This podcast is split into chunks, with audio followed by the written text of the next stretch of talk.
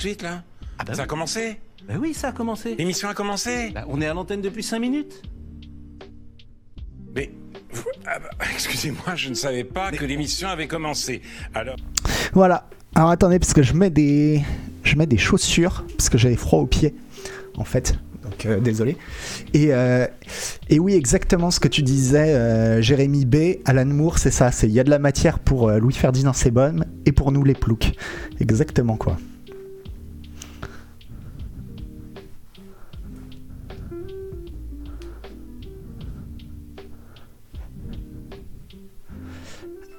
Ah, j'ai pas vu la série Providence d'Alan Moore. Faudra que je regarde ça. Je connais même pas.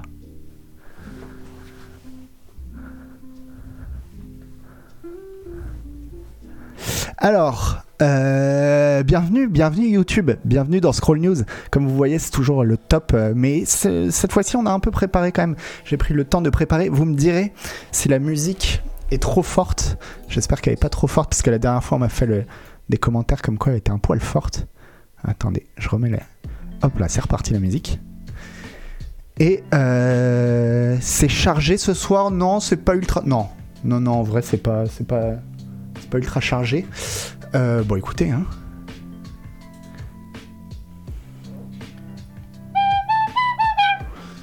Hop. Et on commence bah, par le gros carton de Lego Star Wars. Euh, qui a le plus gros lancement d'un jeu euh, Lego. Voilà, depuis, euh, bah, depuis que la franchise, la franchise existe. Alors, au Royaume-Uni, et apparemment au Royaume-Uni, ils sont quand même ultra fans des jeux Lego de base. Je sais pas si c'est la même chose dans le reste du monde ou si c'est vraiment un truc, euh, un truc anglo-saxon, quoi. Le meilleur lancement d'un jeu tout court, ouais, enfin pas d'un jeu tout court de tous les temps, quoi, mais d'un jeu cette année. C'est-à-dire qu'il a une meilleure première semaine que Elden Ring et que euh, Pokémon Arceus. Alors attendez, hop. Et plutôt ça, je crois que c'était. euh, Ah, je savais pas qu'il y avait eu un développement toxique sur euh, Lego Star Wars. Si vous avez des infos là-dessus, je savais pas du tout. Euh, au Royaume-Uni, le jeu est déjà l'un des plus gros succès de l'année devant les mastodontes. Un titre aussi très prisé par les joueurs PC. On parle de vous.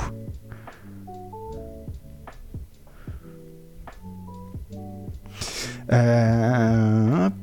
Le meilleur démarrage de toute la série au Royaume-Uni en version boîte.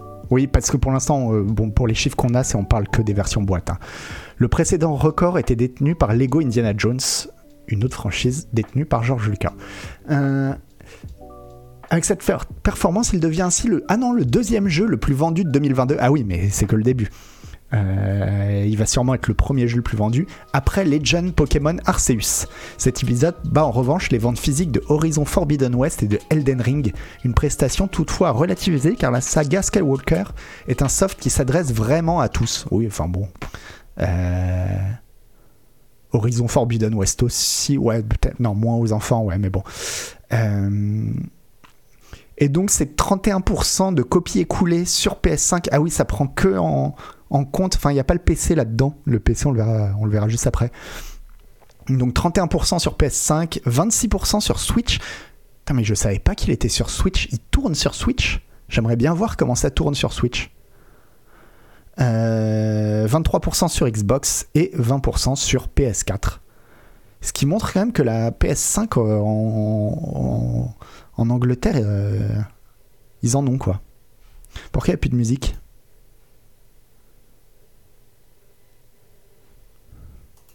Vous m'avez ou pas? Parce que euh, j'ai l'impression qu'il n'y a plus d'internet. Vous m'entendez ou pas?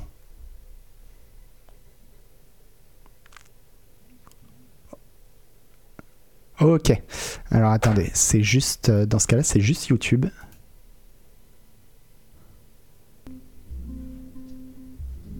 Hop là, c'est reparti. Ok. C'était YouTube qui avait planté. Je sais pas pourquoi. Euh,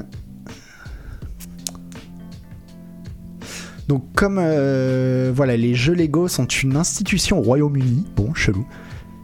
C'est l'une des séries les plus vendues au physique aux côtés de Need for Speed, Star Wars, Sonic et Assassin's Creed. Ouais. Du coup, si tu fais Lego plus Star Wars, euh, c'est pas mal.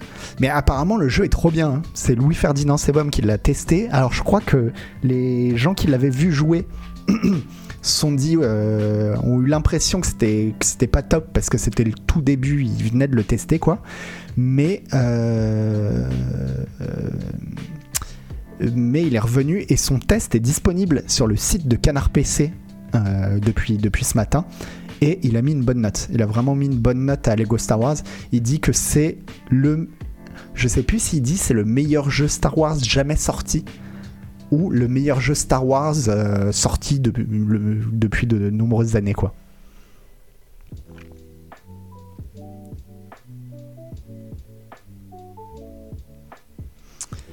Hop. Euh. Bon après on voit les, voilà les différents les différents jeux Lego, mais là on avait voilà, là on a les meilleures ventes euh, en Angleterre euh, de, de la semaine, donc avec Lego Star Wars en premier. On a quand même Kirby, apparemment bon Kirby qui était premier la semaine dernière et qui se maintient quand même, donc Kirby fait quand même de très très bonnes ventes. Kirby a les meilleures ventes euh, de tous les temps d'un jeu Kirby, apparemment. Donc euh, donc c'est pas mal. Bon, FIFA qui reste, qui reste à sa place. Pokémon Legend Arceus qui. qui enfin. Oui, qui se vend bien, quoi. Qui se vend bien alors que, bon, les retours étaient pas, étaient pas ouf. hein. Mais bon, bah, apparemment, bon. Pokémon suffit d'avoir le nom, quoi. J'ai du mal à voir un Lego Star Wars meilleur que KOTOR. Après, une question de goût aussi. Ouais, c'est vraiment pas le même genre de jeu, mais c'est aussi apparemment le. C'est pas juste parce que c'est vrai qu'il y a énormément de contenu parce que t'as les 9 films de la saga qui sont dans Lego Star Wars, mais c'est aussi. euh, en termes de game design, le jeu est vraiment vraiment bien foutu. C'est ce que disait Sebum, c'est-à-dire que le jeu est, est très très fort pour t'inciter à jouer, te donner envie de jouer quoi. Donc en gros c'est agréable, c'est agréable à jouer tout simplement quoi. On a l'anneau d'Elden, l'anneau d'Elden qui est euh, sixième cette semaine, qui perd quelques places. Putain, on se croirait chez euh, euh, Charlie et Lulu, chez Charlie et Lulu. Turismo 7, Animal Crossing, New Horizon, il se vend toujours, c'est toujours la huitième meilleure vente. C'est dingue. Un jeu de catch ensuite, et puis euh, Minecraft quoi. C'est fou quand même, euh, Animal Crossing quoi. Voilà, Lego Star Wars de Skywalker Saga est le meilleur jeu Star Wars depuis longtemps. C'est ça. C'est pas le meilleur jeu Star Wars de tous les temps, mais c'est le meilleur jeu Star Wars depuis longtemps, selon Louis Ferdinand Sebum, euh, qui est pourtant, je pense, pas le premier client. Voilà, quand, quand on a fait la réunion de rédac et qu'on s'est demandé qui allait le tester et que Sebum a dit c'est moi qui vais tester euh, euh, Lego Star Wars, hein? C'est pas lui que j'aurais vu, mais bon.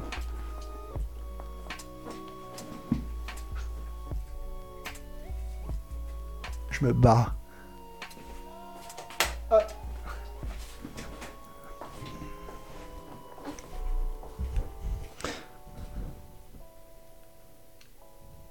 Il n'y a jamais de chiffre pour la France, à chaque fois ce sont les meilleures ventes euh, UK. Ouais, c'est parce que je crois que les ventes euh, en Angleterre, ils ont un système pour avoir les ventes semaine par semaine, et je crois pas qu'on l'ait en France. Je sais pas, je dis peut-être des bêtises, mais je crois. Parce qu'effectivement, c'est tout le temps les ventes euh, en Angleterre qu'on a.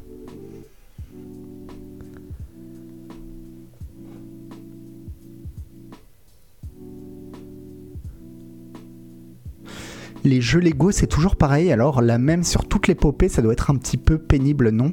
Bah écoute, euh, j'en sais rien, mais Sebum a l'air de dire que non. Après, vous savez comment Sebum teste les jeux. hein. Il y a joué 10 minutes, il a regardé vite fait un let's play et euh, trois commentaires sur Steam. Et, euh, et il a dit Oh, les gens ont l'air de trouver ça bien, donc je vais dire que je vais mettre une bonne note et je vais dire que c'est bien. Et puis. euh, Mais après, je lui jette pas la pierre, on fait tous, on fait tous exactement la même chose, donc donc c'est normal quoi. Il a au moins fait deux heures en stream, ouais, voilà, mais je pense qu'après le stream, il l'a jamais relancé. Il l'a jamais relancé, il a, il réouvert son, son intégrale de euh, Schopenhauer et de Kierkegaard, et puis, euh, Et puis il a pondu un texte vite fait, quoi.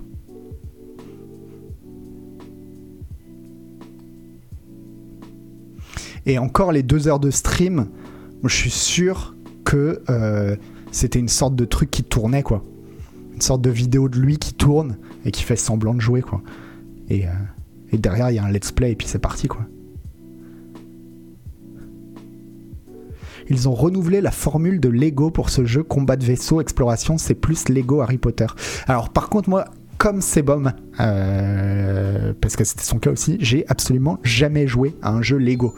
Donc euh, je sais pas du tout à quoi ça ressemble quoi.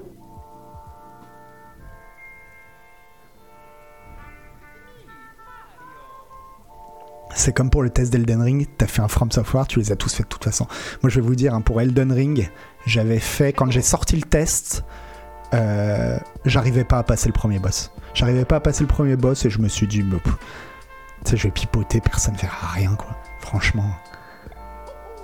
C'est pour ça que dans mon test, je dis, je dis des trucs au pif un peu quoi. Genre ouais, les boss ils sont pas top. Voilà, j'ai dit ça. Je me suis imaginé, je me suis dit, ça se trouve après, après les boss ils sont pas top et ça tombera bien quoi.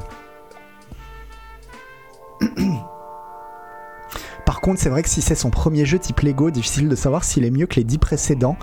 Euh, effectivement, mais par contre, j'ai l'impression que tout le monde est à peu près unanime. Que les, les, les, les, les critiques sur Lego Star Wars sont assez unanimes, quoi. Je vais mettre dans mon test qu'à un moment il y a un boss dur, ça va passer, mais exactement en plus, c'est ce que je dis, quoi. C'est, je dis, euh, ouais, à la fin c'est dur, hein. Ouh, ouh là ouh. Et, euh, et puis ça passe, quoi. Et puis ça passe.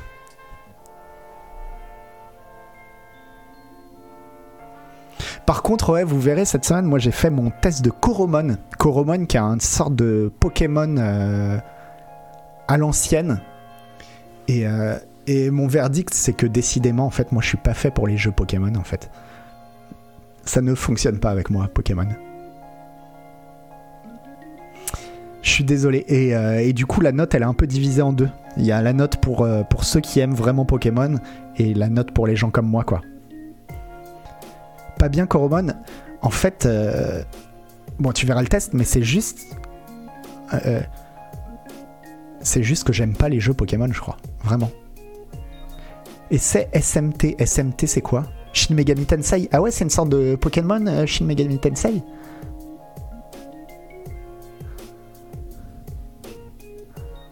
Par contre, je comprends pas tellement. On a eu pendant des heures des litanies contre les jeux trop longs, et là on a un jeu qui se fait encenser parce que même s'il n'est pas trop, il est vraiment long. Ah, tu parles de Lego Star Wars? Oui, mais c'est pour ça que moi je vous disais déjà à l'époque de Horizon Forbidden West et de Dying Light 2 que moi l'argument de on a fait un jeu gigantesque, ça me parle toujours et que pour moi les gens qui disent non on veut pas des jeux longs etc enfin euh, tous les gens qui, se foutaient de la gueule de Dying Light pour dire ouais ils sont complètement à rebours, ils ont rien compris au monde moderne maintenant, les gens veulent plus des jeux longs.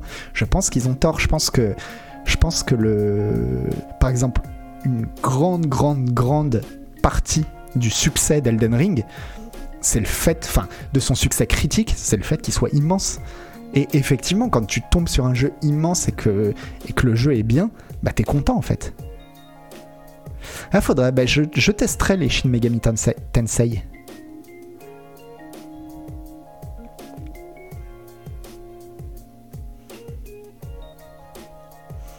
Certains d'entre nous veulent encore des jeux longs. Mais ouais, tonton Yo-Yo, euh, franchement, euh, moi quand j'avais fini Cyberpunk et que je m'étais rendu compte que euh, l'histoire, le scénario de Cyberpunk, il durait, il se torche en 20-30 heures, j'étais déçu en fait j'étais quand même déçu. Et euh, d'un côté, j'avais pas envie de me farder un The Witcher qui fait 130 heures.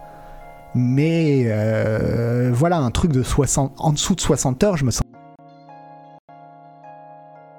un peu déçu quoi.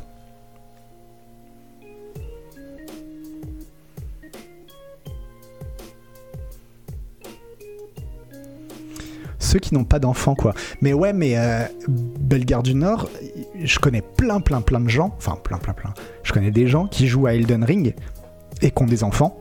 Et, euh, en fait, ils kiffent aussi et ils kiffent que ce soit long. Et mais c'est juste, bah, pour eux, c'est beaucoup plus étalé, quoi. Ils y jouent 3-4 heures par semaine.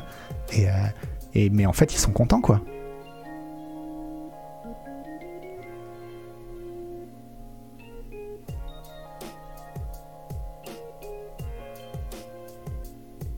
Quand on n'a pas beaucoup d'argent à dépenser dans les jeux, l'argument de la durée pèse encore. Mais pas que. Euh, en fait, paradoxalement, je crois aussi que quand on n'a pas beaucoup de temps à dépenser dans les jeux vidéo, des fois on est content d'avoir un jeu comme euh, Elden Ring et de se dire bon bah voilà, moi, je connais plein de gens, ils jouent à aller trois jeux vidéo dans l'année. Euh, et, ils sont trop contents. Là, je jouer à Elden Ring, ce sera le jeu de leur six, des six prochains mois. Ils n'ont pas besoin de plus en fait. Ils veulent juste un bon jeu et ça s'arrête pas. Et puis probablement qu'ils le finiront pas. Et, et c'est pas grave du tout quoi.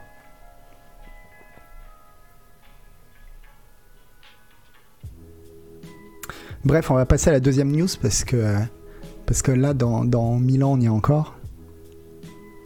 Ouais, la durée de vie des Subnautica est bien, je trouve. Ouais, je trouve aussi, ouais. Après, ça dépend du type de jeu. Mais pour un jeu vraiment.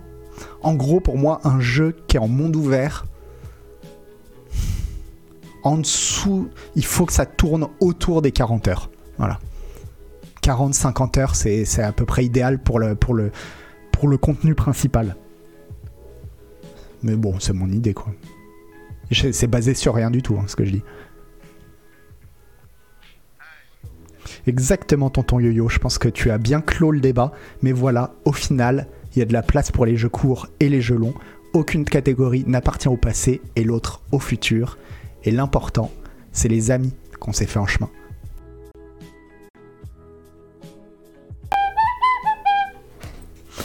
Alors, euh, bon, apparemment, les sanctions. Euh, enfin, c'est pas que les sanctions, mais bon, le, bah, la situation géopolitique, quoi. Euh, s'améliore pas pour, les... pour la Russie en termes de jeux vidéo parce que euh, quasiment la moitié, 47% je crois, des... des... Alors c'est pas que les développeurs, c'est des gens qui travaillent dans l'industrie du jeu vidéo en Russie ont ou déjà quitté le pays ou comptent quitter le pays dans les mois qui viennent et pour beaucoup ne jamais revenir en fait.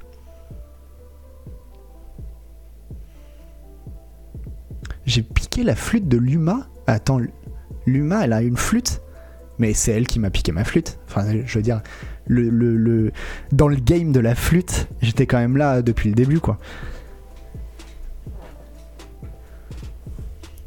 Euh, Donc, euh, voilà une enquête euh, de App2Top qui indique que jusqu'à 42,3% de l'industrie russe du jeu a quitté le pays ou prévoit de partir dans les prochains mois. Euh, alors c'est de la traduction Google, hein. donc. Euh, oh, elle est belle, Ruvon. Elle est belle la blague. Euh, ouais, c'est de, la, de la Google Trad, donc ça va être un peu à l'arrache. Donc parmi eux, il y en a 17, donc 17 un peu, ouais, 17% qui ont déjà quitté la Russie, euh, en particulier pour aller en Turquie, en Arménie ou en Géorgie. 24% qui disent qu'ils partiront dans les prochains mois. Et parmi tout cela, 30% de ces gens-là ont dit qu'ils n'avaient pas l'intention de revenir en Russie.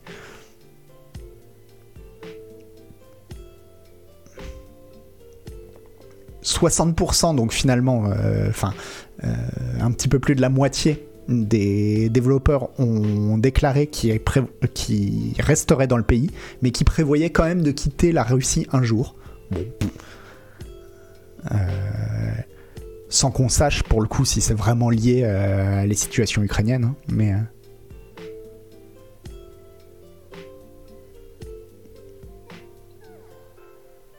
Mais ce jeu où il fallait chanter et dont Luma avait ramené sa flûte, bon, je me méprends peut-être. Alors, Spoofle, je crois que tu confonds Luma avec Helen Ripley et que tu parles du jeu où on chantait et où on avait ramené une flûte.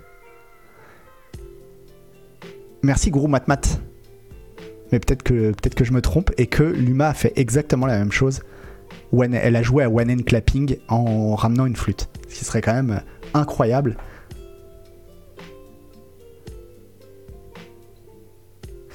Euh,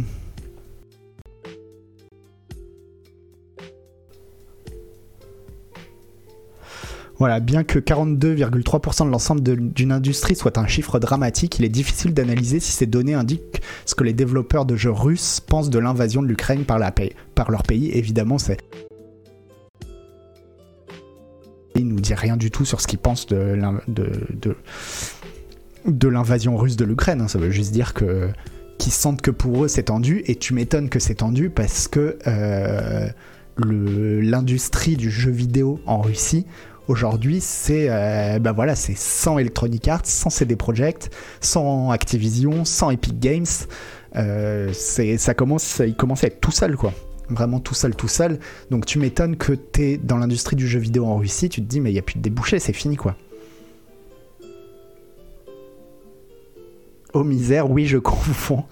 Bah écoute, c'est pas grave, hein. c'est pas grave, mais tu le diras à Hélène Ripley, ça lui fera plaisir. Euh,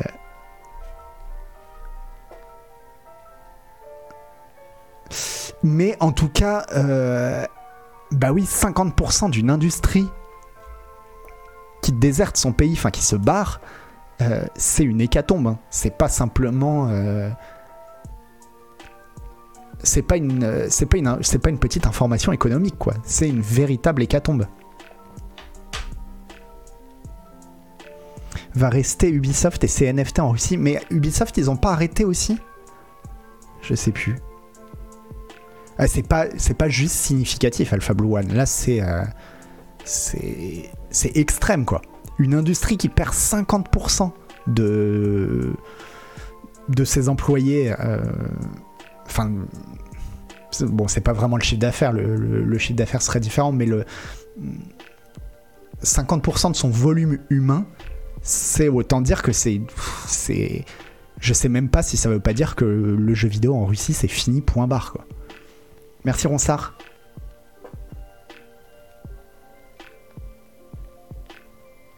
S'ils sont le seul producteur sur un marché en manque de contenu, c'est pas justement positif pour eux. Euh, je sais pas. Je sais pas parce que. Euh, Parce que ça veut dire que. Ouais, je sais pas. Non, en vrai, je sais pas.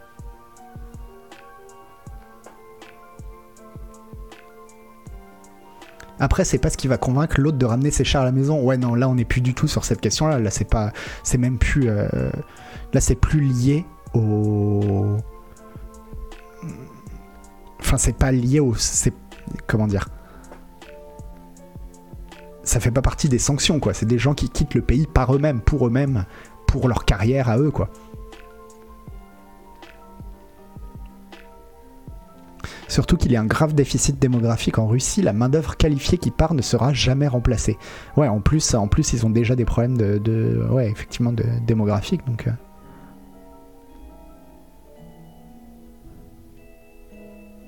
J'ai vu une vidéo où un représentant russe, à moitié en larmes, suppliait les personnes travaillant dans l'IT de rester en Russie.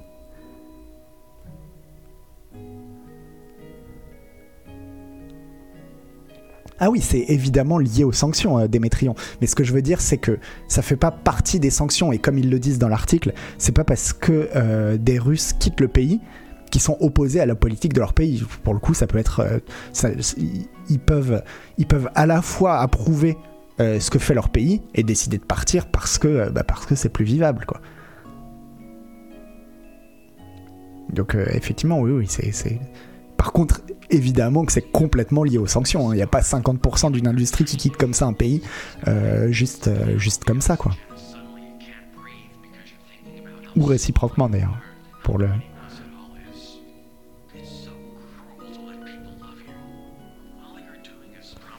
Franchement, la Russie et la Chine savent faire avec leurs ressources intérieures, en termes de JV aussi. C'est pas une hécatombe comme celle-là qui changera grand-chose pour la Russie ou les Russes. Alors moi, je pense qu'à long terme, si je pense qu'à long terme, euh, si c'est ça qui plonge, euh, qui, plonge ton pays dans un retard extrêmement grave.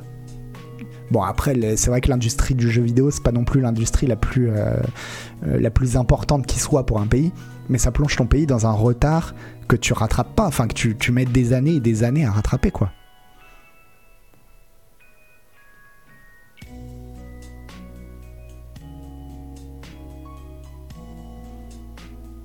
Enfin bref. Comme vous voyez, je suis toujours aussi calé sur le conflit euh, euh, Russie-Ukraine. C'est pas prendre du retard dans les, jeux, vidéo qui va plomber un pays, carrément pas, Zentrodi, évidemment, c'est pour ça que je le dis. Le, jeu vidéo, c'est pas non plus un secteur euh, ultra essentiel, mais ça fait partie. tu sais, c'est très très important pour un pays d'avoir des, revenus équilibrés. Enfin voilà, de, tous les pays qui, qui, par exemple, survivent en exportant une seule ressource, ils sont extrêmement fragiles, quoi. Et le fait d'avoir des industries diversifiées et de pointe dans tous les domaines, c'est important, en fait. C'est important et, et pour la Russie, bon, effectivement, le jeu vidéo, c'est pas le premier truc le plus important à court terme, mais à long terme, euh, à long terme, c'est problématique, quoi.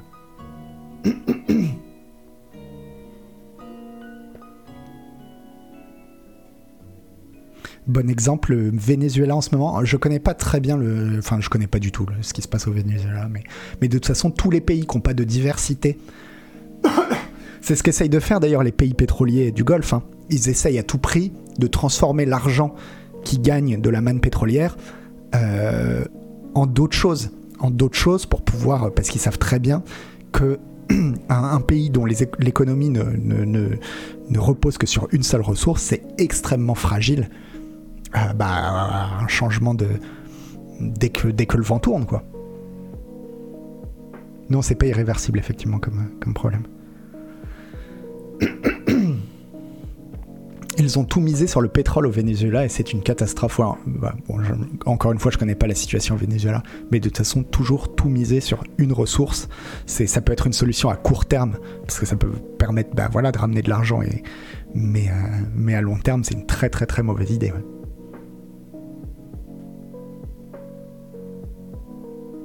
Faut pas mettre tous ces œufs de Pâques dans le même panier, exactement, Titan.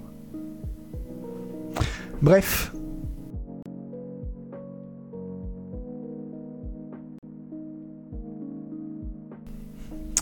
Euh, alors. Alors là, c'est pas les devs qui se barrent, là, c'est les joueurs. En fait, Battlefield 2042, je sais pas si vous le savez, mais c'est. euh, 2042, c'est plus que le nombre de joueurs simultanés puisque euh, ils sont moins de 1000 maintenant à jouer à Battlefield. euh. Ah, j'ai mute la flûte? Non, j'ai pas fait exprès. Vous m'entendez? Ouais. Euh, ils sont moins de 1000 en fait à jouer à, à Battlefield 2042 maintenant. Alors attends, je lis le commentaire de Spoofle.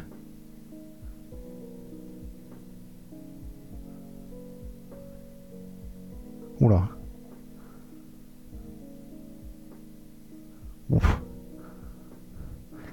Ouais, changement de sujet.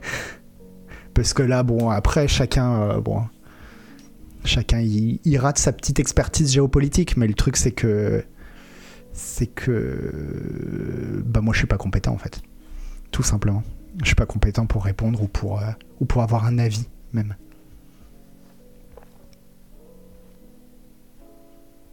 Non, bah, mais après, non, mais chacun a le droit euh, d'avoir son avis, et puis peut-être que son avis il est éclairé, j'en sais rien. Encore une fois, c'est pas moi qui vais faire la leçon sur, euh, sur les avis que peuvent avoir les gens, euh, que ce soit en géopolitique ou en politique tout court, étant donné que, étant donné que je prétends pas avoir moi-même un, avis éclairé, quoi. Bref. Donc, sur Battlefield, ils sont moins de 1000 maintenant. Bon, de toute façon, ça a jamais. Alors, c'était un pic bas où ils étaient moins de 1000, mais de toute façon, ils sont moins de 2000 euh, au cours des 30 derniers jours.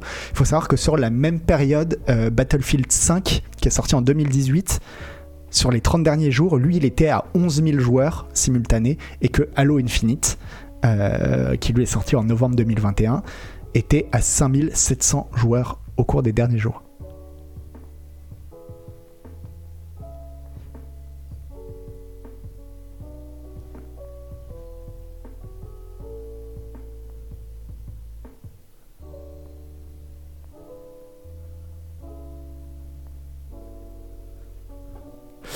Alors, ils viennent tout juste d'ajouter le chat vocal. Je sais pas s'ils l'ont ajouté ou si. Voilà, la prochaine mise à jour de Battlefield 2042 qui devrait arriver début avril. Ah bah oui, donc ça être- devrait inclure le chat vocal, une fonctionnalité qui était étonnamment absente du jeu au lancement. Ouais, déjà, bon, on comprend pas du tout quoi.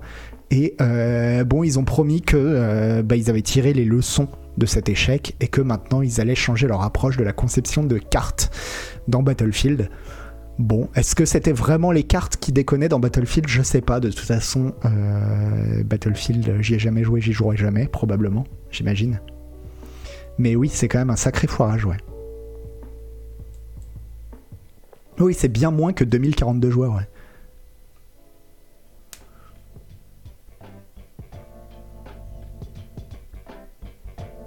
Et, euh, et ah oui, voilà, c'était ça que je voulais voir aussi dans la. Parce que par contre, donc Battlefield 2042 n'a pas été bien accueilli par de nombreux fans, avec plus de 200 000 personnes signant même une pétition demandant à Electronic Arts d'offrir aux joueurs des remboursements inconditionnels.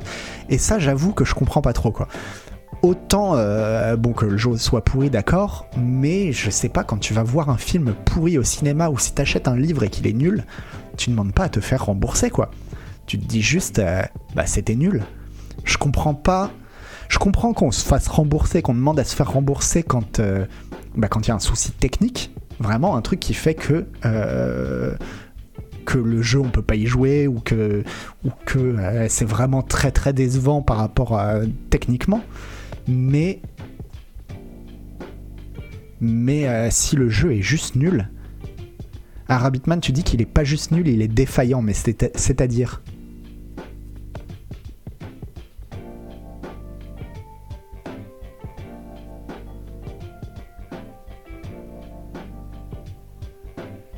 Mais justement, c'est ça, Rabbitman. Tu dis, c'est comme si tu allais au ciné et que la bobine se coupe au bout de 50 minutes. Mais est-ce que c'est vraiment ça, le problème de Battlefield 2042 Est-ce que c'est des problèmes de bugs? Par exemple, les gens qui se faisaient rembourser Cyberpunk 2000 euh, 2077, apparemment, faut pas appeler son jeu 2000 quelque chose. hein. Déjà, c'est pas une bonne idée. Mais j'ai l'impression que. euh, Enfin voilà, les gens qui se faisaient rembourser Cyberpunk, je peux comprendre. Bah voilà, le jeu a vraiment trop de bugs, euh, il tourne pas sur certaines machines, il y a vraiment des gros soucis. Là, oui, tu demandes un remboursement. Mais si c'est juste le jeu est nul,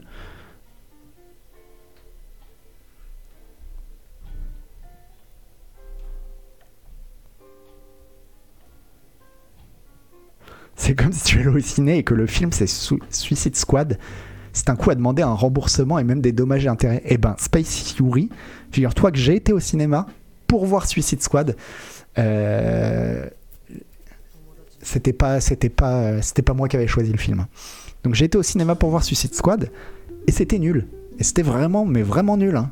Euh, je vais peut-être deux fois par an ou trois fois par an maximum au cinéma donc quand je vais au cinéma en général quel que soit le film que je vois j'aime bien parce que je vais j'y vais tellement peu que de toute façon ça me fait marrer c'est le cinéma et ben là je suis sorti en me disant mais vraiment c'est nul à chier quoi et ben je vais pas demander à être remboursé quoi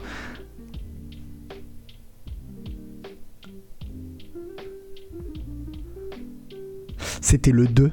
C'est le Suicide Squad 2 que j'ai vu. Celui. euh, bah, celui qui est sorti. euh, En 2020, je dirais.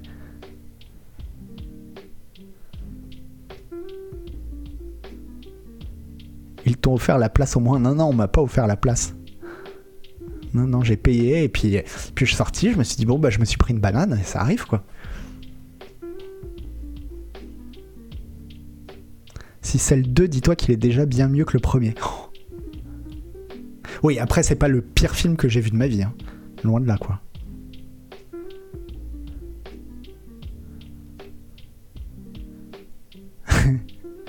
Merci Linéis. Et non, on ne te remboursera pas ton abonnement CPC parce que le niveau de flux t'a baissé, par exemple. Ou parce que l'article euh, ou d'Agbou est nul. Voilà. C'est. T'ouvres le magazine, tu le reçois. Comme d'habitude, tu regardes et tu dis Ah bah l'article de d'Agbou il est vraiment nul à chier. Mais c'est comme d'habitude, tu t'es fait bananer et tu peux t'en prendre qu'à toi-même, quoi. Merci euh, Cadeau Bonux. Et merci Belloplat.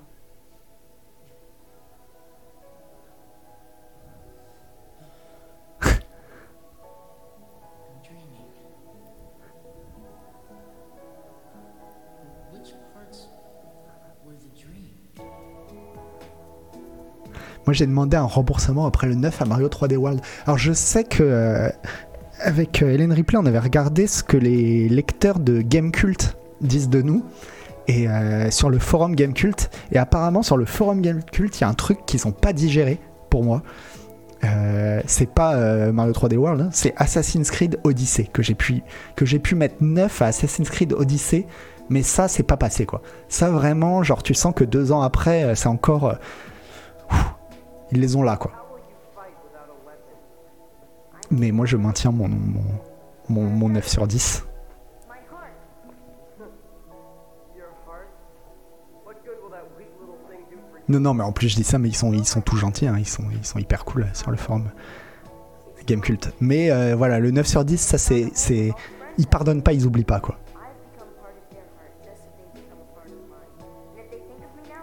Il y a eu des demandes de remboursement chez CPC pour le test de Cyberpunk, mais il était trop bien mon test de Cyberpunk. Il était parfait.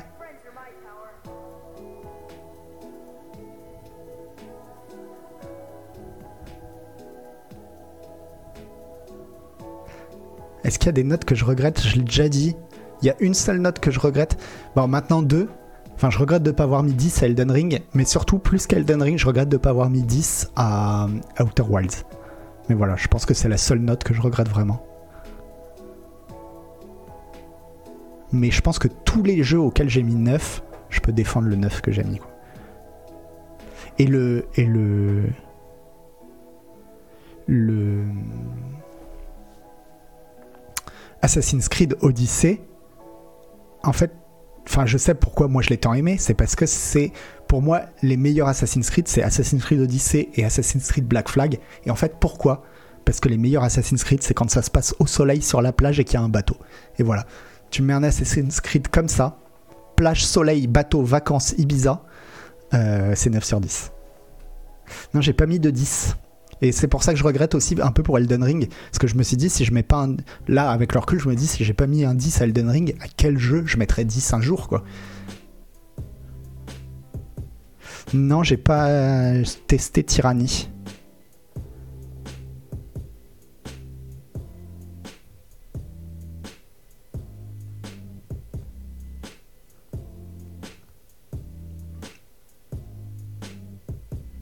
Mais en tout cas, voilà, moi je défends. euh, Non, non, je défends Assassin's Creed Odyssey. Il n'y a, y a aucun souci là-dessus, quoi. Et mon test de Cyberpunk, je suis désolé, j'ai mis 8 sur 10 à Cyberpunk et encore aujourd'hui, j'assume ce 8 sur 10, il les vaut amplement. Euh, Cyberpunk, c'est un jeu qui est bourré de qualité. Et. euh, Et non, c'est quasiment sûr, Ruvon, que je mettrais pas un 10 à Breath of the Wild 2. Ça, c'est quasiment sûr. Parce que je me vois pas mettre un 10 à un jeu auquel j'ai déjà joué, quoi. 10 c'est la perfection, il n'est pas parfait Elden Ring, mais non, sauf que euh, 10 c'est pas la perfection. Enfin, il n'y a pas. Non. Pour moi, on peut mettre 10 à un jeu qui est pas parfait, il n'y a aucun souci là-dessus, quoi.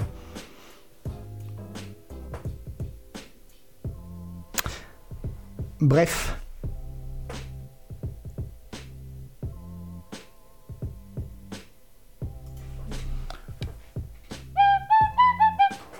Hop. Alors, qu'est-ce que. Ah oui. Alors, il y a Epic. La perfection, c'est 11 sur 10, mais même 12 sur 10. Euh, oui, et non, et moi j'aurais aucun souci même à, mettre. Enfin, je dis ça, je dis j'aurais aucun souci à mettre un 15 sur 10. Et puis en fait, euh, je me suis retrouvé devant Elden Ring et, j'ai flippé quoi. Donc. euh,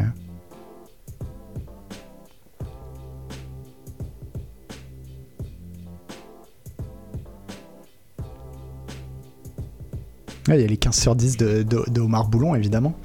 Mais. euh, mais euh, non, non, pour moi, 10 sur 10, c'est pas la perfection. hein. Moi, je vous. Enfin.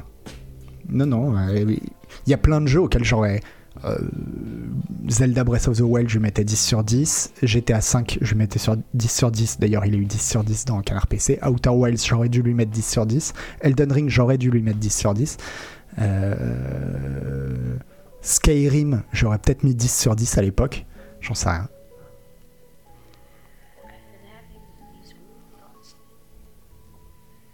Et pourtant, tous ces jeux-là, c'est loin d'être des jeux parfaits. hein. Aucun. Non, Death Stranding. Bah, j'ai pas fait Death Stranding. Faut que je le fasse. Faut que je fasse absolument Death Stranding. Alors, Donc Epic Games sinon a levé 2 milliards de dollars lors d'un tour de table. Euh, non, c'est Epic Games, c'est encore une traduction Google Trad. hein. Euh, donc euh, Epic Games, ils ont réussi à lever 2 milliards, de milliards, hein, milliards de dollars de la part de Sony. C'est Sony qui a mis 1 milliard et euh, Kirkby, c'est la société, je savais pas, hein, qui, euh, qui possède Lego, euh, qui a mis aussi un autre milliard, ça fait 2 milliards. Et, euh, et tout ça pourquoi? Pour faire un métavers. Et c'est intéressant parce que le métavers, j'ai l'impression que personne, mais vraiment personne n'y croit. Et d'ailleurs, il y a eu un sondage, je sais plus si c'est aux États-Unis ou en Angleterre, pour demander aux joueurs euh, s'ils croyaient au métavers, enfin ce qu'ils pensaient, est-ce qu'ils attendaient le métavers? Et c'était du genre euh, 95% des joueurs n'y croient pas et n'en veulent pas et s'en foutent quoi. Mais les éditeurs, en tout cas, ils y, croient, ils y croient à mort. Et en fait, au final, je finis par avoir envie bah, qu'ils le fassent leur métavers. J'ai envie de voir ce que ça donne, quoi. Et puis bon, bah, si ça se croûte, ça se croûte. Si ça se trouve, on a tout store et ce sera trop bien. Bon, j'y crois pas, mais, mais peut-être. hein. Peut-être qu'on aura tout store et, et qu'ils nous auront bien attrapés.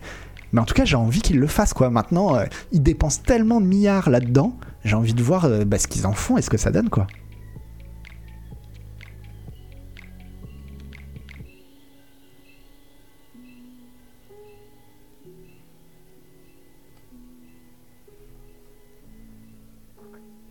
Mais parce que pour l'instant, oui, euh, on a tous l'impression que c'est juste, ils sont en train de refaire Second Life, et Second Life, on n'en garde pas un souvenir impérissable.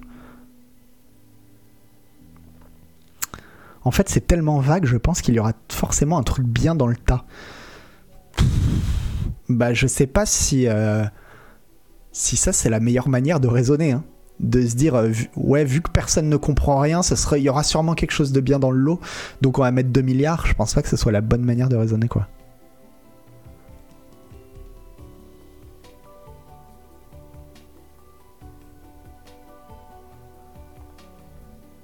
Est-ce que c'est pas la misère de jouer à un jeu sans garder à l'esprit l'œil et l'âme d'un testeur afin de profiter simplement du jeu? Alors je pense que tu veux dire spoofle, c'est est-ce que euh, quand on teste un jeu vidéo, on perd pas un peu l'esprit euh, l'esprit de découverte qu'un simple joueur? Et ben non, je te réponds non, pas du tout. Franchement, euh, devant Elden Ring par exemple, j'étais comme un gosse et et, la plupart des jeux, quand je les teste, même les gros jeux, genre Elden Ring ou Cyberpunk, je les teste pas en me disant euh, je vais au bout, enfin je vais le tester. Je me dis j'y joue, j'y joue comme j'y jouerais si euh, j'avais acheté le jeu et, point barre et je m'amuse avec quoi. Donc non, là-dessus il n'y a pas. Le métavers, c'est un univers dans lequel ils veulent abreuver les utilisateurs de pub. Oui, mais bon, ce qu'il y a, c'est que euh, pour les abreuver de pub, il va bien falloir les attirer à un moment donné dans cet univers. Alors comment ils vont attirer les gens dans cet univers? Parce que bon, si tu me dis viens là, il y a de la pub, je vais te dire bah non, je viens pas quoi.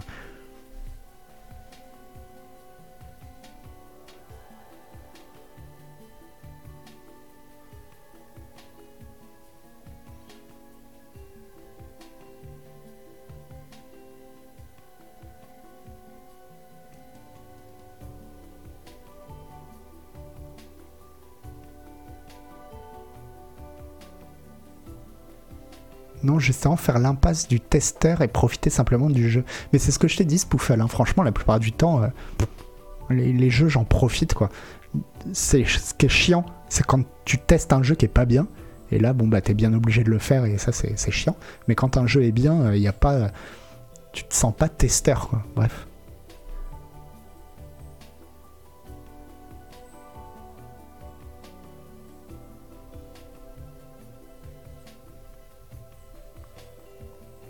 Vrai que le métavers, en plus, ils ont un peu raté le coche. hein. Ils auraient fait ça juste avant la, première pandémie. À la limite, il y avait un truc à jouer, quoi. Mais là, ils arrivent un peu après la bataille, quoi. Le moment où tout le monde veut sortir de chez soi, rencontrer un peu des gens, parler à des vrais êtres humains, euh, c'est là qu'ils te sortent leur délire de métavers, quoi.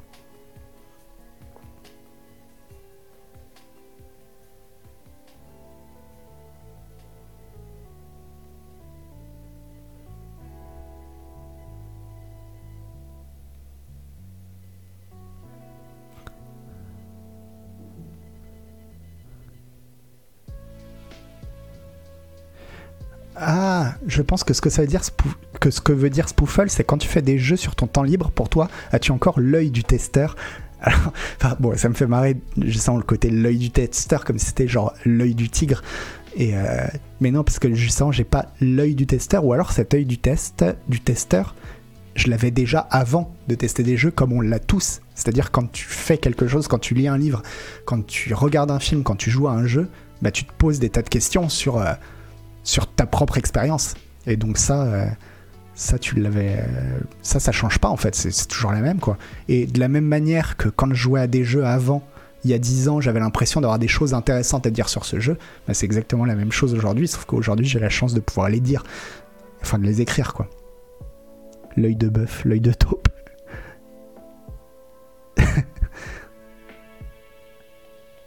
Ah bah, bah voilà, Spoofel, j'espère que ça répond à ta question. Et donc non, pour moi ça, ça change absolument rien, vraiment.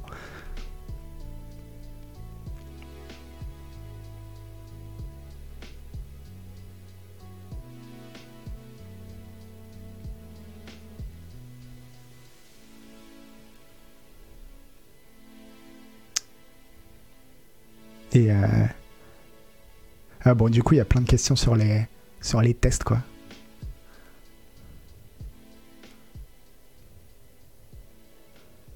Plus trop sur le métavers, mais c'est normal parce que le métavers, on s'en fout un peu en fait. hein. Il y a des jeux dont tu te souviens comme de Purge, bah oui, en général, tous les jeux auxquels j'ai mis des mauvaises notes, euh, c'est des jeux euh, dont je me souviens comme de Purge, ouais. Mais après, c'est vrai que par contre, il y a une différence. Il y a quelqu'un qui dit c'est vrai que des fois, il y a un jeu, les jeux les plus compliqués, en fait, vraiment. Ouais, quand tu testes, la situation la plus compliquée, c'est quand tu joues à un jeu, que tu vois que objectivement, il va plaire à ceux qui viennent chercher ça, mais juste toi, c'est pas ton genre de jeu. Là, j'en parlais pour Coromon. euh, et donc, t'es forcé d'y jouer de dire, ouais, oh, je vois ce qu'il a de bien, mais juste, mais quel calvaire pour moi d'y jouer, ça me fait chier, quoi. Et ça, c'est bon, c'est relou. Mais bon, alors voilà, c'est relou euh, comme. euh, Enfin bon, il y y a quand même pire dans la vie, quoi.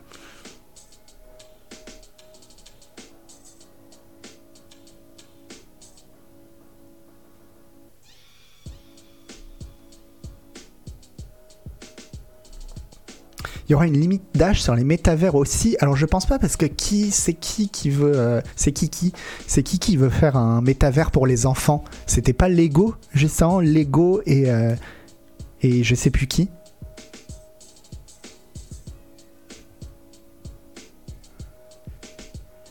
Qui veulent faire un métavers pour les enfants. Lego. Ah bah voilà, bah alors c'est ça en fait, les 2 milliards. Les 2 milliards, c'est pour un Lego, c'est pour un métavers pour les enfants. Donc non, non, c'est, euh, le cauchemar, tu le vois arriver en pleine face, quoi. Oh, oh, la dystopie, mais non, non, c'est ouais, enfin la dystopie, euh, c'est la réalité en fait. Le Roblox verse. Alors bon, par contre, j'ai jamais joué à Roblox, donc euh, je sais pas du tout. euh, euh,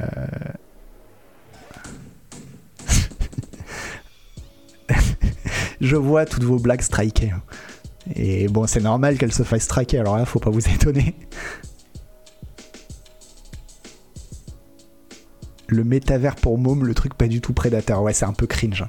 C'est vraiment cringe. Bon, après, j'espère quand même qu'ils ont pensé à la question quand même et qu'ils vont mettre euh, des soupapes de sécurité, quoi.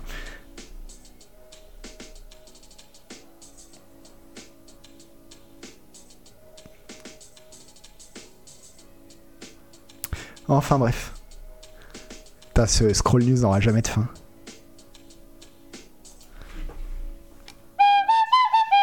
Ah bah oui, bah NFT toujours, mais euh, on va passer vite du coup, parce que bon, les NFT c'est pas le. Mais c'est donc le, jeu le plus emblématique des NFT, parce que bon, il y a toujours la question des. C'est vrai que les NFT à la base, on nous les a vendus comme, mais vous allez voir pour le jeu vidéo, ça va être trop bien les NFT. Bon, on attend toujours de voir. Et l'exemple qui est cité, c'est Axie Infinity, qui est une sorte de Pokémon-like, mon genre de jeu préféré, et euh, où tu peux, euh, où en fait les Pokémon sont des NFT et tu peux aussi acheter, enfin avec tes Pokémon, tu fais de la Smooth Love Potion qui, permet de créer d'autres Pokémon, j'appelle ça des Pokémon, ça s'appelle des Axis, hein, qui permet de créer d'autres Pokémon et tu peux euh, vendre et échanger.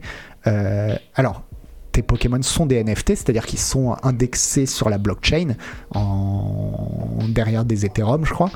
Et, euh, Et donc tu peux revendre tes Axi ou tes, euh, ta Smooth Love Potion euh, pour des, des vrais brousoufs. Mais bon, évidemment, bah, tout ça c'est que, que, que de la spéculation. Et le micro sature beaucoup. Ah. Pokémon plus NFT, le combo de l'enfer. Ouais, c'est c'est le jeu qui, qui a fonctionné euh, sur les NFT, quoi. Et. euh, Et. euh, ben, Est-ce que vous m'entendez bien là? C'est surtout ça la question. C'est vrai que c'est peut-être bien de pas avoir le micro euh, juste, juste devant ma bouche. Bon, bah si ça marche, c'est que, que ça va. Ok, nickel. Et du coup, mais c'est un petit peu plus vicieux que ça parce que tu peux. En fait, ce qui s'est passé, c'est qu'il y a des gens. En fait, c'est une, une sorte d'immense pyramide de Ponzi. hein. Et il y a des gens, les gens qui étaient là un petit peu au début et qui ont de l'argent, ils ont pu. Ce qu'ils font, c'est qu'ils prennent. Ils prêtent leurs Pokémon à des. Si j'ai bien compris, ils prêtent leurs Pokémon, genre à des gens qui n'ont pas d'argent pour s'acheter des Pokémon. Et ces gens-là, en fait, vont faire bosser les Pokémon pour faire de la Smooth Love Potion pour euh, générer de l'argent et eux ils auront une petite part des revenus et puis le grand maître, le grand seigneur, euh, parce que c'est vraiment du servage, hein, c'est vraiment un système féodal quoi, le grand maître gagnera bah, évidemment euh, le- le- le, l'essentiel de l'argent. Mais sauf que là, les grands maîtres, ils se, les propriétaires, ils se plaignent parce qu'en fait, alors les, il faut savoir que les petites mains, c'est principalement des Philippins en fait, principalement des Philippins. Alors ça rappelle, euh, c'est vrai sur l'époque où dans WoW il y avait les farms, les gold farmers chinois. Euh, bon là c'est des Philippins qui, qui, font ça toute la journée et, euh, et donc les, les grands maîtres là se plaignent parce que les Philippins commencent à arrêter. En fait parce qu'ils se rendent compte que l'économie du jeu est en train de s'écrouler. En gros bah ouais que, que la, pyramide de Ponzi est en train de, de, de s'écrouler et donc et donc ils se barrent et, euh, et les maîtres sont pas contents quoi.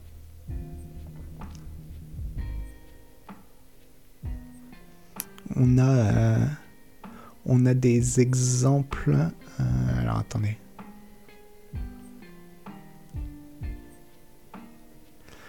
Voilà, les mentions des développeurs, encore une fois c'est de la Google Trad, hein. les mentions des développeurs d'Axie Infinity sont pleines de propriétaires numériques énervés que leurs savants, alors ce qu'ils appellent les savants c'est les petites mains, c'est les Philippins, employés philippins payés en script du jeu, euh, quittent tous le jeu et ne montrent pas et ne, ne font pas leur quota hebdomadaire, a tweeté le YouTuber Dan Olson le 12 avril. Comme l'a noté Games Radar, une recherche rapide sur Twitter et Reddit montre que les joueurs se plaignent de l'état du jeu et du manque de main-d'œuvre bon marché pour soutenir leur investissement. Mais on est vraiment, vraiment dans le pire du pire du capitalisme. C'est-à-dire, c'est à la fois de la spéculation, mais, euh, mais pas que, parce que ça se, ça se relie à, euh, à en plus de l'exploitation de main-d'œuvre de pays pauvres. C'est vraiment, on a le pire du pire, mais apparemment c'est l'avenir, c'est le futur, et c'est une révolution, et c'est trop bien. Donc. euh, Et, et il faut savoir que si l'économie du jeu se casse la gueule, c'est parce que il y, y a eu un hack, en fait. En gros, il y a un hacker ou un groupe de hackers qui a réussi à euh, voler 600 millions de dollars euh, dans le jeu. Et apparemment, ce serait un groupe de hackers ou un hacker euh, nord-coréen. Ce serait la Corée du Nord qui, aurait attaqué Axie Infinity et qui aurait volé 600 millions du jeu. Ce qui fait que bah, l'économie du jeu se casse la gueule.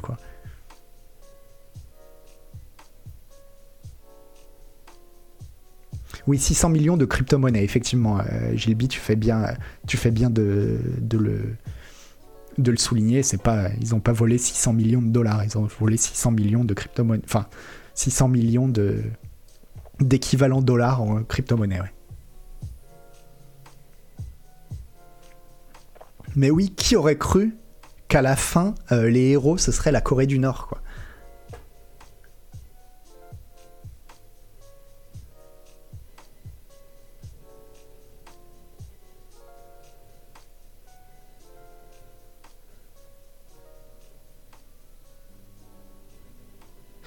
Et heureusement que la blockchain devait emmener la sécurité des transactions. Oui, mais effectivement, mais de toute façon, bon, c'est pas parce qu'ils l'ont pas volé sur la blockchain.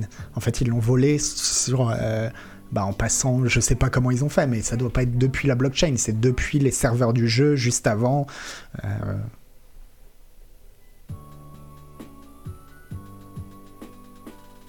Ah bah cette blockchain était en proof of authority, sauf qu'il y avait que 9 authorities et 5 se sont fait hack. Ok, bon, je connais pas l'histoire du hack. euh.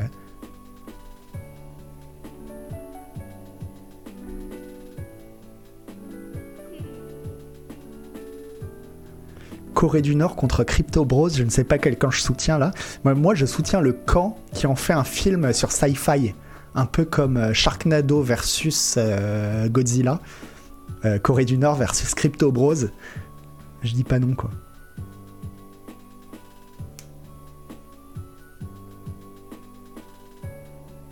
Avec ces NFT, ces histoires de blockchain, j'ai l'impression d'être un pépé confronté à Internet, je comprends rien. Ouais, effectivement, effectivement, il y a un côté comme ça, mais ça, c'est pas que lié au NFT et à la blockchain, c'est lié aussi au monde de la spéculation. Le monde de la spéculation, euh, souvent, tu comprends rien parce que tu comprends pas l'intérêt, quoi. Et, euh, les NFT et la blockchain, enfin, très souvent, bon, ça peut servir à d'autres choses et je veux pas. euh, certainement qu'il y a des utilisations vraiment formidables à faire de la blockchain, mais en tout cas, pour l'instant, la plupart du temps, c'est utilisé pour de la spéculation en fait.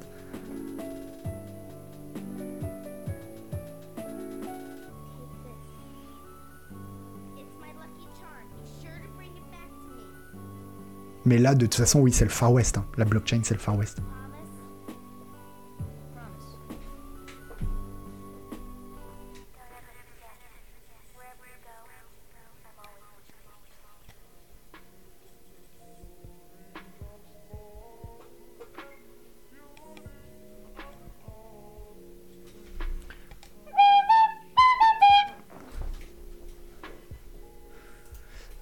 Alors.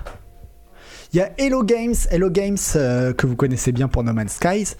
Euh, Sean Murray, le, patron de Hello Games, qui dit que ça fait un moment qu'on travaille sur quelque chose de plutôt ambitieux en arrière-plan. C'est une petite équipe, mais c'est comme ça qu'on aime travailler. Euh, similaire à No Man's Sky, c'est le genre de projet qui, même si on avait un millier de personnes dessus, semblerait toujours impossible. Euh,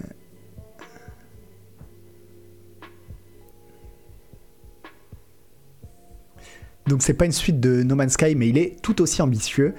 Le jeu en est au tout début du développement euh, depuis septembre de l'année dernière, mais Sean Murray nous rassure que si No Man's Sky reçoit encore des mises à jour régulières, qu'il est loin d'être terminé, les deux jeux ne se gênent pas l'un l'autre.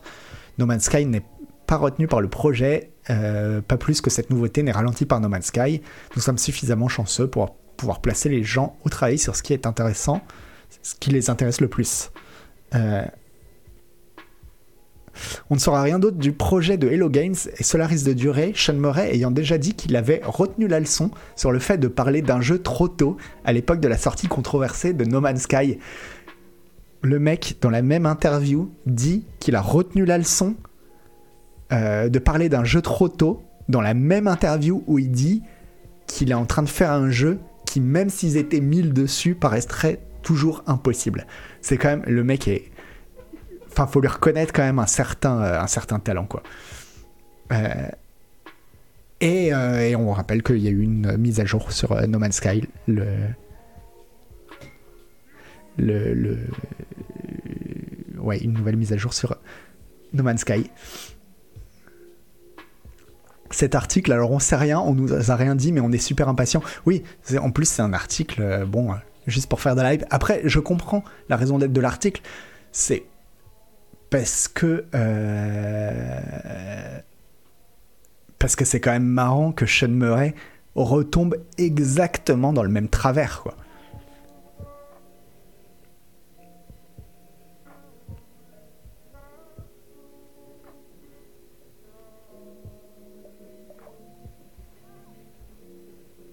Mais quelle idée de sa part de dire ça après No Man's Sky, bah ouais. Et ouais, bah voilà, c'est ça l'intérêt de l'article Moldiver, c'est c'est de dire oh la Murray et, la communication c'est toujours le festival, c'est exactement ça. Je pense que c'est pour ça qu'ils ont fait cet article. Mais euh, Après, moi, je fais partie des gens. Déjà, je fais partie des gens qui ont bien aimé No Man's Skies à la sortie, même si. Bah parce que j'étais pas ultra hypé en fait par No Man's Skies. Et donc quand il est sorti, moi j'ai juste vu comme quelque chose de nouveau et d'intéressant. Et, euh, et je trouve qu'aujourd'hui No Man's Skies est, est vraiment, euh, est vraiment un super jeu. C'est unique. C'est vraiment unique No Man's Sky. Et vraiment. euh, je trouve qu'il y a peu de studios qui se sont rattrapés pour moi autant que Hello Games quoi. J'aurais mis 10, si ça se trouve Yo-Yo, je t'appelle Yo-Yo, allez. Si ça se trouve j'aurais mis 10.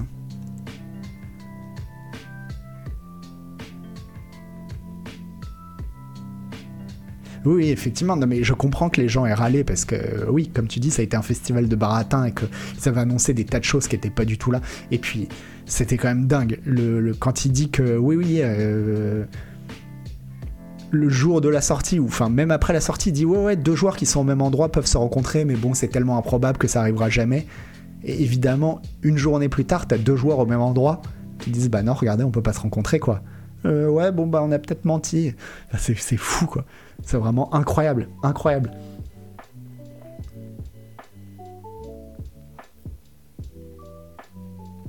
Mais non, mais je suis d'accord que sur euh, bon de base, là ça s'améliore. Il y a quand même plein plein de choses différentes à faire maintenant dans No Man's Sky. Notamment, vous pouvez construire des bases. Pour les gens qui aiment bien construire des bases comme Agbu, euh, peut-être que ça se trouve Agbu il s'amuserait vraiment comme un petit fou dans No Man's Sky. hein.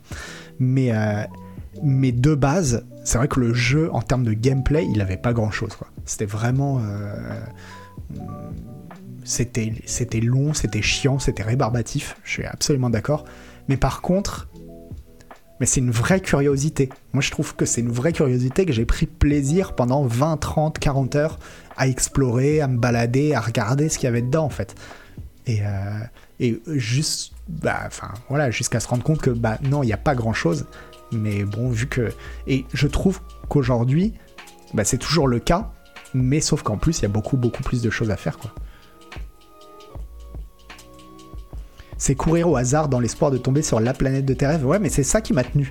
En vrai, c'était ça, euh, Fier Pampan. C'est j'essayais de trouver ma planète à moi, celle qui me plairait, quoi. Et, euh, et ça a duré longtemps, quoi.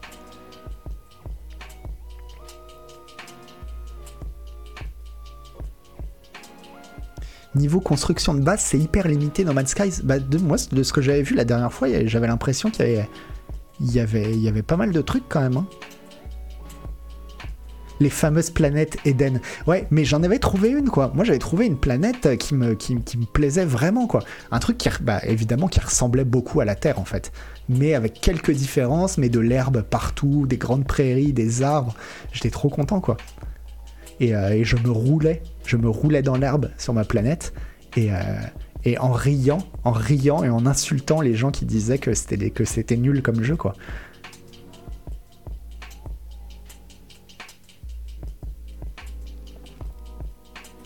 Et puis, un- point que j'aimais bien aussi dès le début dans No Man's Sky, c'était la narration, en fait. J'aimais bien euh, bah, toute leur histoire de. euh, comment ça s'appelle Enfin, l'espèce de- Comment il s'appelle le globe là Euh, L'Atlas Ouais, l'Atlas, c'est ça. Euh, Toute leur histoire d'Atlas, j'avais envie en fait. J'avais vraiment envie d'aller au centre de l'univers pour comprendre. euh, pour comprendre ce qui se passait en fait. Et bon, malheureusement, c'était un peu vite fait. Mais, mais non, non, moi je fais, je fais partie des gens qui défendent No Man's Sky.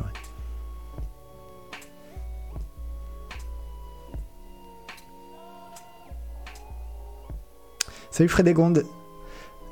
Bon, je suis ultra à la bourre. hein. Au centre, la déception, par contre, ouais, je suis d'accord, Yo-Yo. Finalement, la déception, mais euh, j'avais trouvé la, narration du jeu intéressante, intelligente et, euh, et ouais, vraiment pas mal, vraiment pas mal foutu, quoi. Mais euh, salut Tony Dwarf. Mais ouais, je pense que No Man's Sky, bah, c'est tous ces mensonges qui lui ont fait trop de mal. Si le jeu était sorti sans qu'il y ait eu toute cette campagne avant, je pense que vraiment tout le monde aurait, il aurait laissé un bien meilleur souvenir, quoi. Comme une curiosité, une très très bonne curiosité, quoi.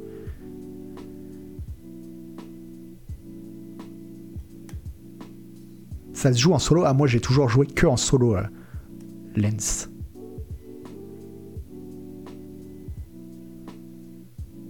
Ah ouais, moi, j'ai jamais joué en multi à No Man's Sky. Donc, euh.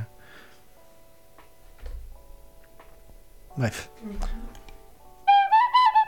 Ah oui, bon, on termine sur les NFT, mais juste pour dire, oh, la, petite, nouvelle qui fait sourire. Euh, le mec qui avait acheté le NFT du premier tweet du fondateur de Twitter, il l'avait acheté pour 2000 2,9 millions de dollars. Euh, là, il essaye de le revendre. Il a dit, je vais le revendre euh, pour 48 millions. Il espère en tirer 48 millions de dollars. Euh, et il a dit qu'il qu'il en filerait la moitié de ce qu'il récolte à une, euh, association humanitaire, je sais plus, euh, une organisation humanitaire, je sais plus laquelle. Mais bon, de toute façon, pour l'instant, les enchères, le mieux qu'on lui propose, c'est 5000 balles en fait. 5000 balles d'un truc qui veut vendre 48 millions et qu'il a acquis pour 2,9 millions. Alors 5000 balles, si vous n'arrivez pas trop à vous représenter ce que ça fait, euh, 5000 balles, c'est même pas un millième de ce que doit Valérie Pécresse euh, à sa banque. Donc c'est vraiment pas beaucoup. Et, euh, et en plus, euh, Jack Dorsey, donc le mec fondateur, je crois, de Twitter, enfin le mec qui avait fait le, premier tweet, en plus lui a dit sur Twitter, mais pourquoi, donner 50% à une organisation humanitaire? Pourquoi pas donner 99% et, euh, et du coup, le mec a dit Ouais, j'avoue, bon, bah, ouais, peut-être que je vais faire ça, peut-être que je vais donner 99%. Mais bon, de toute façon, euh, bah, lui, il commence à comprendre qu'il s'est fait complètement bananer, quoi. Mais c'est pas de la politique. c'est pas de la politique, ça va, on rigole. Eh, eh, Valoche, on rigole, hein.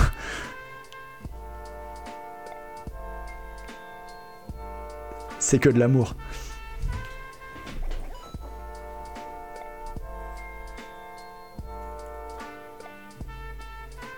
Et, euh, et euh, bon, bah en tout cas, bah voilà, bah oui, bah les NFT, euh, évidemment, vu que c'est de la spéculation, euh, euh, vu que c'est de la spéculation, bah, bah c'est la loi de l'offre et de la demande. Et, euh, et quand tout le monde a compris que ton truc c'était une arnaque, bah ton truc il vaut plus rien. Et puis voilà quoi.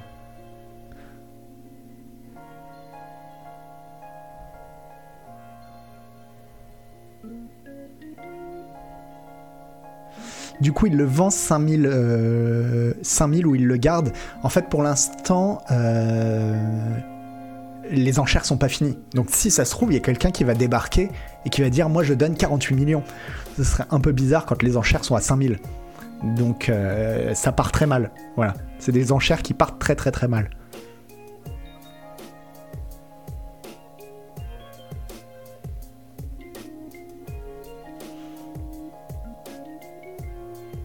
Donc pour l'instant, il le garde. Alors, hop.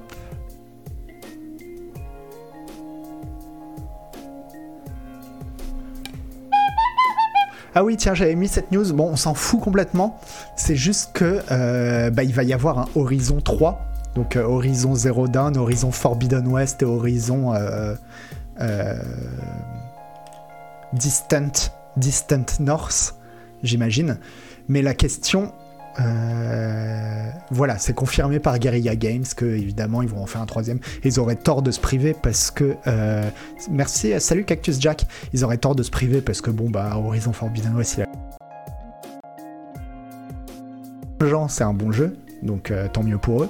Ils seront contents. Moi, la seule question que je me pose du coup, c'est à votre avis, quel est le jeu qui sortira en même temps que Horizon Forbidden West? Enfin, que Horizon euh, 3 plutôt. GTA 6, mais non, parce que. En fait, si tu regardes avec Elden Ring et avec euh, Zelda Breath of the Wild, ouais, peut-être GTA 6, hein, remarque. Mais Breath of the Wild et Elden Ring, c'est des jeux qu'on n'attendait pas. euh, Enfin, qu'on n'attend pas à ce niveau. Ce que je, ce que je veux dire, c'est que. euh, se placer frontalement face à, G- face à GTA 6, là pour le coup, faudrait qu'il soit vraiment débile, c'est suicidaire. C'est suicidaire. Se placer face à Elden Ring, a priori, rien ne disait que Elden Ring, ça allait être euh, bah, le nouveau Breath of the Wild, quoi.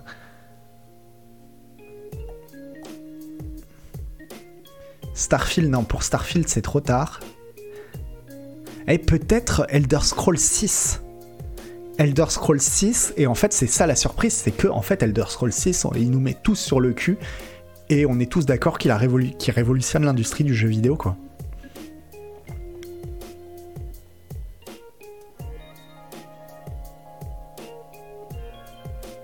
Ah mais oui, ils se vendent très très bien Tonton Yo-Yo et tant mieux et parce qu'ils le méritent, mine de rien, il y a du boulot hein, sur les sur les horizons. Mais euh, mais c'est juste c'est juste marrant qu'à chaque fois ça tombe pile quand il y a un jeu que qui va lui voler la la, le titre de jeu de l'année, c'est sûr, mais qui est même un concurrent au titre de jeu de la décennie en général, quoi.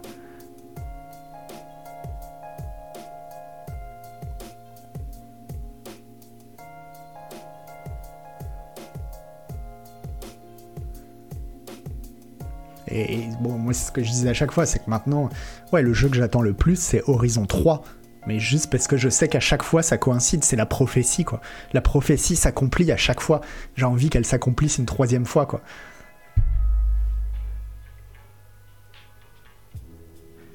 C'était quoi qui était sorti contre Horizon 1 C'était euh, Zelda Breath of the Wild, mon univers.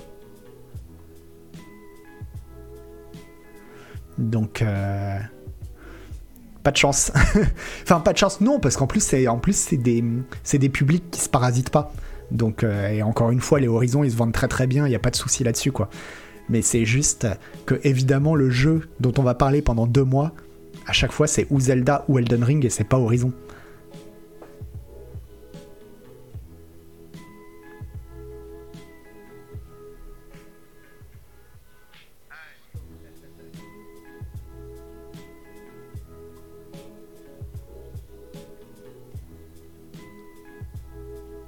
Ouais, encore une fois. Ou alors, et là, ça serait vraiment l'immense surprise, c'est il sort en face de. euh, On va pas dire GTA 6 parce que je souhaite pas que GTA 6 se soit raté. On va dire. euh, Qu'est-ce qu'il y a comme jeu très très très très attendu là?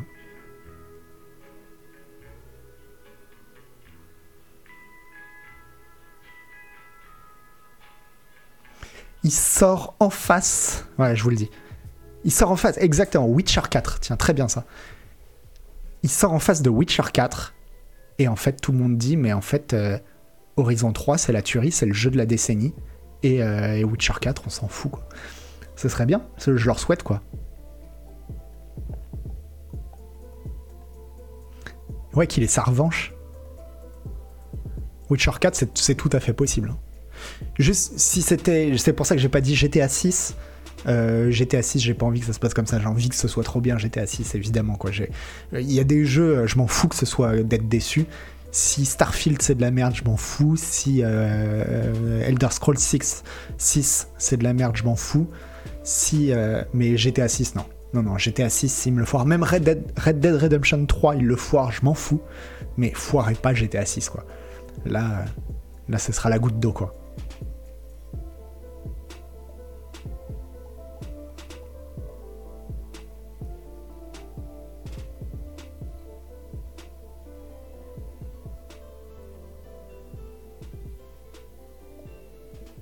La grosse question, c'est est-ce que Elden Ring aura vraiment influencé Horizon 3 sur l'open world?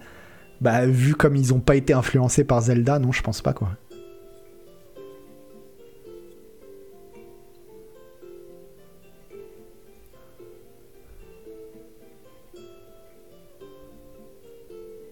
Alors moi je vous le dis, GTA 6, ça va être le jeu de la décennie quand il sortira, hein, c'est sûr pour moi. Pour moi c'est sûr.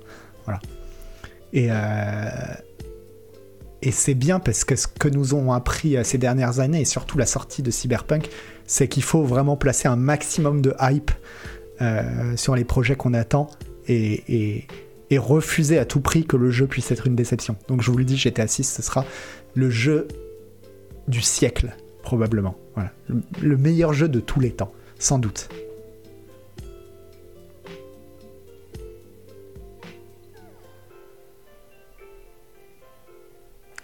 Et, euh, et donc on va terminer comme d'habitude euh, par une euh, bande-annonce. Alors la bande-annonce, aujourd'hui... Alors attendez. Zut. La la la la la.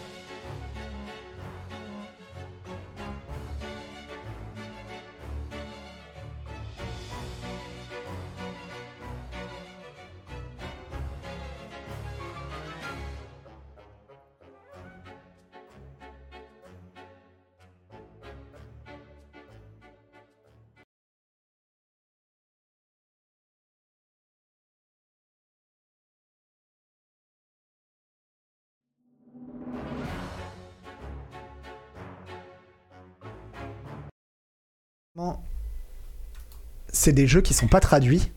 Ouais, il est vieux le trailer. C'est des jeux qui sont pas traduits et donc euh, bon, faut, faut bien maîtriser l'anglais. Mais ce qui est cool, c'est que là, alors ça a l'air d'être un jeu différent. Ça a pas l'air d'être un Sunless. euh, bon, là, ils partent. Je sais pas sur quoi, sur un jeu d'enquête, une sorte de visual novel. On verra bien. Mais euh,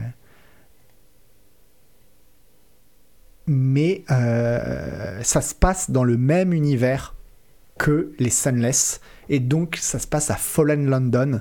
Et c'est déjà en fait ils ont un univers qui est hyper bien hyper bien euh, construit. Et, et j'ai vraiment hâte. Et il y a une démo qui est disponible sur Steam. Je m'en suis rendu compte en regardant justement tiens qu'est-ce qu'ils font les gars de Fail Better? Ah bah ils font ce jeu ça s'appelle Mask of the Rose ça va sortir en 2022 je crois. Et il y a une démo disponible sur Steam. Et donc sachez-le dans le prochain numéro de Canard PC a priori, vous aurez un article sur euh, ce que j'ai pensé de la démo de Mask of the Rose. Voilà.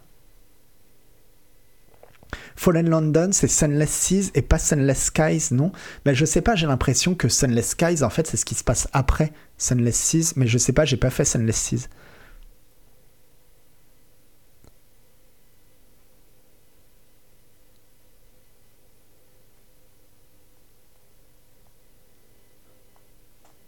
on va pouvoir romancer des enquêteurs du paranormal à moitié fou. Ouais, mais eux, je sens, euh, s'il y a un studio qui a la possibilité d'aller concurrencer Disco Elysium, c'est bien eux. hein. Ils ont vraiment une écriture qui, qui, est, qui, est, qui est à peu près. euh, Enfin, qui nage dans les mêmes eaux, quoi.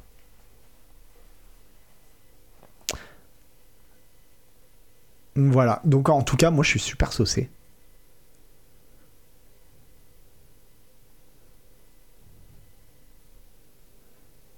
D'accord, ils avaient déjà en plus un autre jeu sur Fallen London, Fallen mais c'est bien en plus euh, ces jeux, ces studios qui utilisent, qui ont développé un super univers et qui le, réutilisent à chaque fois, enfin voilà, qui l'étoffent. Bon, c'est une bonne manière de faire aussi, surtout quand l'univers est aussi bien, aussi bien réussi. On verra bien. Je dis ça, moi j'ai fait que Sunless Skies, si ça se trouve, euh, je vais essayer la démo et je vais me dire, ah mais non, en fait, euh, ça va pas du tout, c'est tout pourri. Mais on verra bien quoi.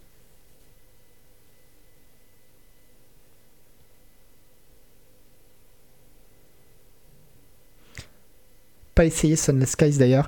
Bah, c'est à l'occasion. Alors, c'est pas un jeu pour tout le monde hein, parce que euh, c'est lent. C'est lent, ça se répète et il y a beaucoup, beaucoup, beaucoup de lectures avec un niveau d'anglais très balèze. Mais si tu as l'occasion de le tester, bah, par exemple de le prendre sur Steam et d'y jouer une heure et demie et de voir au bout d'une heure et demie si tu as envie de te faire rembourser ou pas, vraiment hésite pas quoi. Ah bah si t'as aimé Sunless Seas, à mon avis, euh, à mon avis, tu vas adorer Sunless Skies, je pense.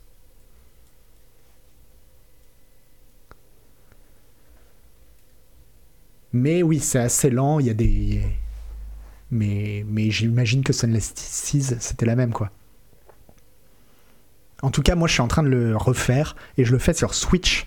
Et sur Switch, ça passe trop bien. Vraiment, euh, il est super bien porté. Il est vraiment très très bien, quoi. Enfin bref, et bah du coup, euh, du coup voilà. Alors attendez, on va regarder si euh, on peut faire un raid. Hop.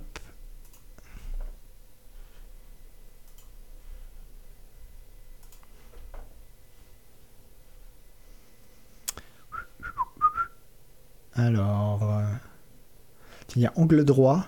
Ah, Atto. Ah bah Atto, Atto, il nous a fait un raid la dernière fois. On va, on raid Atto. En plus, il est en train de jouer à Elden Ring. Donc, non, ça, fait longtemps qu'on n'a pas, que j'ai pas raid euh, Atomium. Et ça me fera plaisir pour lui. Et, euh, et, euh, et du coup, bah, je vous fais des gros bisous. Et je vous dis merci. Et demain, vous avez encore plein de streams sur la chaîne de Canard PC. Donc, vraiment, n'hésitez pas. Et puis. Et puis, soyez très gentils avec Atto. Allez, bisous. Ciao, ciao.